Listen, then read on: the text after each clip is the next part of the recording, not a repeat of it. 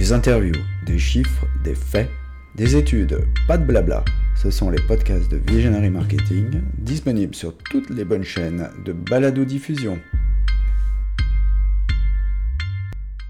Karine, bonjour. Bonjour Yann. Alors, tu es venu spécialement de, de, Floride pour nous parler, et on va parler de, de, content marketing. Avec plaisir. Content marketing ou inbound marketing? Ah, Comment on doit dire? Ça, c'est une bonne question. J'aime beaucoup la question. Euh, bah écoute, ça, malheureusement, c'est malheureusement ou heureusement, euh, c'est laissé un peu à la discrétion des personnes qui décident, en fait, finalement, des professionnels du marketing en général, mhm. qui décident sous quelle bannière elles ont envie de se marketer parce qu'on en revient quand même tous à ça. Si on pose la question, c'est qu'on on considère qu'il peut y avoir des différences. Moi, j'ai toujours considéré qu'il y en avait une. Alors, elle est subtile, elle est de vocabulaire, mais euh, les mots ayant un sens, euh, si on veut appeler un chat un chat, c'est mieux pour essayer de savoir ce qu'on vend et comment on le fait. Euh, content marketing, pour moi, ça, ça traduit plus la tendance euh, économique d'utilisation d'un contenu pour aider à la transformation digitale d'une marque. Mmh. L'inbound marketing, euh, il faut quand même rappeler, petite parenthèse qui va durer quelques secondes, que c'est l'expression marketing choisie par deux géniaux fondateurs d'UpSpot pour marketer leur plateforme techno. Ils ont fait du content marketing aussi. Mais au final, ils ont, ils ont en choisissant le terme inbound, euh, fait du content marketing pour développer et pour commercialiser leur plateforme. Qu'ils font à merveille, c'est une référence, ils sont géniaux, la plateforme est fantastique, tout, je dis que du bien de HubSpot et j'adore. Mais je dis que, d'ailleurs c'est quelque chose dont je parle dans mon bouquin, c'est un peu le marketeur arrosé, enfin, le... Euh, l'inbound marketing euh, reste quand même euh, ce concept donc inventé par les fondateurs d'HubSpot et c'est aussi, je trouve, très très marqué SEO. Hmm. Et finalement, ce que tu me disais tout à l'heure, c'était même un peu plus fort. Tu me disais qu'en France, finalement, il y avait un peu une confusion entre les deux. Euh... Il y a même une confusion entre les trois, parce qu'il faut, il faut ajouter aussi brand content, ça c'est sûr. Aux États-Unis, alors après, il faut pas, c'est pas des recherches très techniques très poussées, mais si vous faites un rapide Google Trends sur les trois les trois termes, euh, aujourd'hui, là, maintenant, quand on parle, hmm. euh, il y a, entre guillemets, celui qui explose la baraque et que toutes les entreprises, agences font, c'est du content marketing. Ils appellent ça comme ça. Ils recherchent des chief content officers, des content marketing officers, des, des chief content je sais pas quoi, mais c'est clairement la tendance. Hmm. Qu'ils utilisent ensuite HubSpot pour des, pour appliquer et mettre en œuvre leur stratégie de content marketing, c'est sûr aussi, ça marche très bien et ça cartonne. Et l'inbound marketing par les contenus, enfin en tous les cas la, bibliothèque d'inbound de HubSpot est certainement très utilisée, mm. mais la vraie tendance qui définit mm. l'usage du contenu pour effectuer une stratégie marketing globale, digitale et offline, c'est le terme content marketing. Quand vous faites cette même recherche Google Trends en France, ça change toutes les semaines. Et euh, l'expression euh, inbound marketing récemment, quand j'ai vérifié, il faudrait regarder aujourd'hui, mais clairement avait beaucoup plus le vent en poupe. C'est aujourd'hui ce que vendent les agences de marketing digital françaises, majoritairement. Le content marketing, c'est très rédacteur de contenu, avec un petit vernis SEO, mais pas trop. Et il reste toujours une importance mm. substantielle du brand content. Mm. en France. Alors que, je précise, aux États-Unis, le brand content n'existe quasiment pas. L'expression n'est quasiment pas utilisée. Et quand elle l'est, tous les marketeurs vous diront, mais c'est de la pub. Oui. D'ailleurs, aux États-Unis, c'est branded content d'ailleurs. Oui, oui. Mais donc, euh, finalement, en France, et c'est avec ton œil américain que tu nous dis ça, euh, finalement, on, se trompe un peu de voix. Euh, quelque part, on, prend la technologie pour du fond. Et c'est l'inverse qu'il faudrait faire. Alors, je sais pas, je, je, je suis mal placée. Je me permettrai pas de dire qu'on se trompe de voix parce que chaque voix est spécifique et il faut des particularités à chaque pays avec sa culture et le reste. je dis juste qu'il y a une confusion qui n'est pas, euh, qui ne rend pas service, je pense, à chacun des professionnels de, de ces trois expressions pour vendre leur, euh, pour vendre ce qu'ils ont à vendre. Parce que je pense que quand les choses sont pas claires, quand on n'a pas adopté un terme clair et unique à un moment donné, que ce soit brand content inbound ou content mhm. marketing, c'est compliqué à un client de savoir ce qu'il achète et c'est compliqué à quelqu'un qui vend quelque chose de savoir comment il va le vendre. Bon. Donc je dis que déjà ça c'est un frein majeur au développement de manière générale de cette grande discipline qui tente à dire qu'il faut placer le contenu au service de la création de valeur pour de la génération de leads. Voilà. Mhm. Valeur informationnelle, valeur euh, satisfaction de besoins, valeur euh, il faut que ton contenu soit utile pour que tu puisses rendre service mhm. à ton à tes futurs clients. Bon, toutes ces choses-là, c'est ce qu'apporte le contenu et là-dessus on est d'accord pour dire que bon, contenu euh, content marketing ou inbound, c'est la même chose. Coloration différente quand même pour le brand content puisque le brand content de l'aveu même des gens et des très bons professionnels qui existent en France sur le sujet, c'est presque de l'entertainment, c'est du c'est c'est à la frange de la publicité même. Bah, moi j'appelais ça la publicité 3.0, mais bon, quand j'ai dit ça, on m'a engueulé, donc je le dis plus. mais il y a une querelle de clocher là-dessus. Ouais, disons que les Américains vous diront, Pulizzi, Joe Pulizzi, Robert Rose, mais beaucoup d'autres aussi, et même l'association du brand content américaine, vous disent que quand vous faites du brand content, vous parlez de la marque. Hmm. La marque est très présente dans les contenus qu'elle propose. Donc elle s'efface pas au détriment au profit, je vais dire, de l'utilité euh, et du client.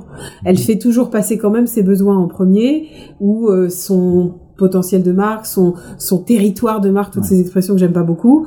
Et quand même, l'utilisateur final, bon, bah, tant mieux s'il passe un bon moment en regardant la belle opération de brand content de euh, Coca-Cola.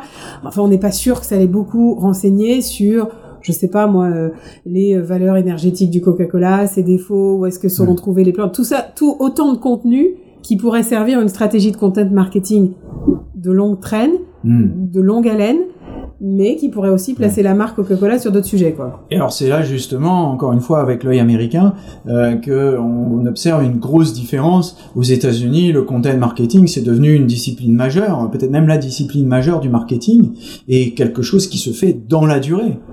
À mon sens, je parle pour moi et de ce que j'ai pu voir au cours de 7 ans en travaillant pour des boîtes, en travaillant pour des marques, pour des agences, en faisant du consulting, des benchmarks et le reste. À mon sens aujourd'hui, c'est même pas devenu une discipline majeure, c'est fondu avec la discipline marketing. Hmm. Il n'y a pas de directeur marketing aujourd'hui qui arrive aux commandes d'une boîte, qu'elle soit toute petite, enfin TPE, PME selon la classification française ou grosse boîte, qui n'intègre pas le contenu comme une partie intégrante de sa mission marketing en général. Hmm. C'est comme ça que je le vois. Les boîtes, alors je ne dis pas qu'il n'y a pas des boîtes américaines qui n'en font pas, mais précisément, elles se disent il faut qu'on recrute un directeur marketing, donc il faut, parce qu'il faut qu'on fasse du contenu. C'est ça l'approche. Moi, les, boîtes pour lesquelles j'ai pu bosser, quand j'ai été euh, saisie, c'était pas pour, c'était pas une mission de content, de chief content officer, c'était presque une, une mission marketing, mais qui intégrait pour part entière la stratégie de contenu. Comment est-ce qu'on se positionne? Quel contenu on écrit? Sur quoi va porter le blog? On se demande même pas si on va avoir un blog ou quoi. Après, on s'intéresse à différents types de contenus, mais pour toutes les personnes qui, à un moment donné, considèrent qu'elles ont un besoin marketing, c'est absolument, enfin c'est une symbiose totale avec la production de contenu, la création de contenu, la stratégie de contenu, enfin tous ces termes. Donc le SEO et y compris même, je vais aller jusqu'à dire euh, l'AdWords. Enfin je veux dire toute la mm. partie euh, Google payant. Oui. Elle est complètement fondue aussi à la stratégie de contenu parce que les agences proposent naturellement les deux. Vous allez optimiser votre stratégie euh, euh, de d'AdWords en, sur la base d'une stratégie de contenu qui sera pertinente, parce qu'on va avoir plus de mots clés sur lesquels travailler, plus de niches à découvrir, avec des opportunités d'achat moins moins onéreuses, enfin toutes ces choses-là. C'est mon avis. Voilà, c'est ce que j'ai pu observer. Maintenant, j'ai pas de chiffres précis à donner sur le sujet, mais je le constate et je le vis comme tel parce que parce qu'aujourd'hui j'ai l'impression que c'est la même chose, quoi. Et alors, euh, Joe Pulizzi aux États-Unis avec son Content euh, Marketing Institute qui vient de revendre d'ailleurs. Il a vendu il y a 2-3 ans maintenant déjà. Il a fallu pris une année sabbatique et il est euh, maintenant il, écrit des bouquins. Il a écrit un truc super que je recommande d'ailleurs sur le Covid, euh, comment les marketeurs devraient appréhender le Covid 19. voilà, mais il est plus trop dans le. D'accord, mais il a créé une vraie, une véritable industrie. Ce content marketing est une industrie aux États-Unis. C'est encore un peu un, pas vraiment une industrie en France en fait. Bah, je suis d'accord avec ce constat. C'est pas vraiment une industrie en France. Je trouve même, et je me, c'est là que j'ai dû sans doute me tromper euh, pas mal dans mes prévisions. Moi, j'avais créé l'académie Content Marketing en, en 2014-2015, je crois, mmh. en faisant, en prenant le pari que ça exploserait rapidement en France comme ça l'a fait aux États-Unis. Euh, parce qu'en 2015 aux États-Unis, c'était déjà euh, ça avait le vent en poupe. Et alors en 2019, 2020, c'est aujourd'hui c'est un incontournable comme je l'ai expliqué, enfin j'ai essayé d'expliquer. En France, ça a pas pris du tout de même enfin ça prend auprès d'un certain type de professionnels qui sont très bons comme toi, comme euh, je pense à comment il s'appelle Guillaume Berthelet de chez Inbox ou, ou d'autres agences qui sont vraiment très spécialisées sur le content marketing et qui font ça depuis très longtemps. Mais parce que vous aviez senti ils vont venir il y a déjà une quinzaine ou une vingtaine d'années. Mais c'est compliqué. Ouais, pour toi, 25 ans. Mais le souci, c'est qu'à un moment donné, s'il n'y a pas une sorte de fédération des professions, des professionnels en général, on peut pas créer une tendance et une industrie hmm. quand on est deux ou trois. C'est pas possible. justement, pourquoi on crée pas un syndicat des des, des, des, fournisseurs de contenu français? Alors, j'en sais rien, ou un Content Marketing Institute français. C'est alors il y y a des initiatives euh, de ce que j'avais compris qui avaient été euh, hmm. plus ou moins lancées. Il y a un salon. Il y a un salon qui existe. Oui, c'est le salon de Daniel Beau, euh, je crois. C'est le, euh, le. Je, me souviens. Pas que ce soit Daniel, mais euh, c'est il y a un salon. Je crois qu'il avait créé le brand content, Liviane du brand content ou un truc comme ça. Et j'ai entendu qu'il y avait une initiative inbound aussi qui avait été faite sur ah, voilà inbound marketing. Je crois que les inbound marketeurs. donc il y a des initiatives, mais ça suffit pas à en faire. Si l'inbound est en train de percer très bien ici. Je pense que c'est ça. C'est comme ça que c'est comme ça qu'on en parle aujourd'hui. Hein, Alors est-ce que c'est de la techno? Je veux pas dire des choses qui sont pas précises, mais euh, je pense que l'inbound est souvent, euh, bah faut bien le dire, sous-tendu avec HubSpot. Hein. Je les mm agences qui proposent ça, elles mhm. proposent souvent HubSpot. C'était ma remarque du début, c'est-à-dire que finalement on utilise la techno qui a permis de créer le, voilà, et réciproquement. C'est ce que je dis, on aime bien la techno, mais la, la, la réalité, notamment en B2B, c'est que le l'inbound marketing, euh, je parle du haut de marché, le bas de marché c'est un peu différent, le mass market euh, on le met à part. Mhm. Euh, c'est plutôt euh, le futur, c'est plutôt l'ABM et pas du tout l'inbound marketing. Alors ça veut pas dire d'ailleurs qu'il faut pas utiliser des technos de inbound marketing, hein, c'est pas ce que je veux dire. Alors là-dessus, je connais plus assez le marché français pour savoir comment hmm. ça évolue. Ce que je sais simplement de la vie de des personnes quand même qui que je continue à fréquenter dans ce milieu de grosses agences ou autres, c'est que ce qui a vraiment percé dans les agences, qui les gens arrivent à vendre, c'est l'inbound, parce que c'est en fait la façon dont ils ont réussi aussi à faire évoluer feu leur département SEO en y ajoutant une brique création de contenu qui délivrait pas forcément avant. Bon, et ça, je pense que ça passe bien parce que quelque part, faut bien le dire, les difficultés à vendre du content marketing, par rapport à l'inbound, à vendre de l'inbound ou de vendre, de vendre du brand content. Quand vous vendez du content marketing, y a, les gens aiment bien acheter quelque chose de concret. Mm. Ils aiment pas payer pour de la stratégie, pour du vent, alors que pourtant, je pense que c'est fondamental mm. et que c'est beaucoup, beaucoup d'argent dépensé pour rien, souvent quand on, on passe pas le temps nécessaire à mm. faire cette phase en amont. Mais c'est un autre sujet. Donc, du coup, le content marketing est relayé beaucoup à de la création de contenu pur et simple ici, en France. Oui. Alors que dans l'inbound, vous achetez quelque chose de tangible qui, avant toute cette tendance du contenu, ça s'appelait du SEO pur et dur. Donc on continue quand on va acheter de l'inbound à acheter du SEO, des prestations SEO, des références, des, des comparatifs de mots-clés, des, des machins. Bon, c'est toujours très appuyé là-dessus parce que les technos d'inbound sont beaucoup basés là-dessus aussi. Donc ça, c'est mmh. concret, c'est tangible. Vous achetez un truc, vous savez ce que c'est, quoi. Bon. Mmh. Et en bout de course, les agences qui veulent finir le service bah, proposent de la création de contenu, parfois même entre nous le sous-traite à des créateurs, hmm. mais elles font, elles brandent ça sous le sous le terme de l'agence. Et puis emballer, c'est peser. Et pour finir sur le brand content, ce qui est beaucoup plus tangible aussi, c'est que vous vendez des OPSP, c'est des OP, c'est tous les médias qui vendent en fait hmm. plus ou moins des opérations content marketing s'appellent brand content parce que ils vont dire voilà, je te vends plus une page de pub sur mon sur mon euh, news euh, sur mon magazine, je parle anglais, mais euh, papier, mais je vais te vendre sur mon site web ou sur ton site web, je vais t'animer la super opération Dior j'adore avec mmh. Charlie Theron en vidéo et on va on va compter le nombre de likes ou le nombre de trucs, on va la relayer par de l'affichage outdoor dehors et tout. Mais ça reste des opérations spéciales.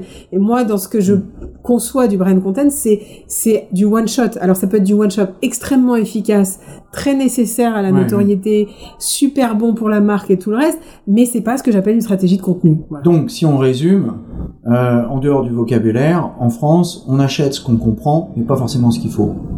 Ah, c'est une très bonne façon de résumer. Très bien. Exactement. Exactement.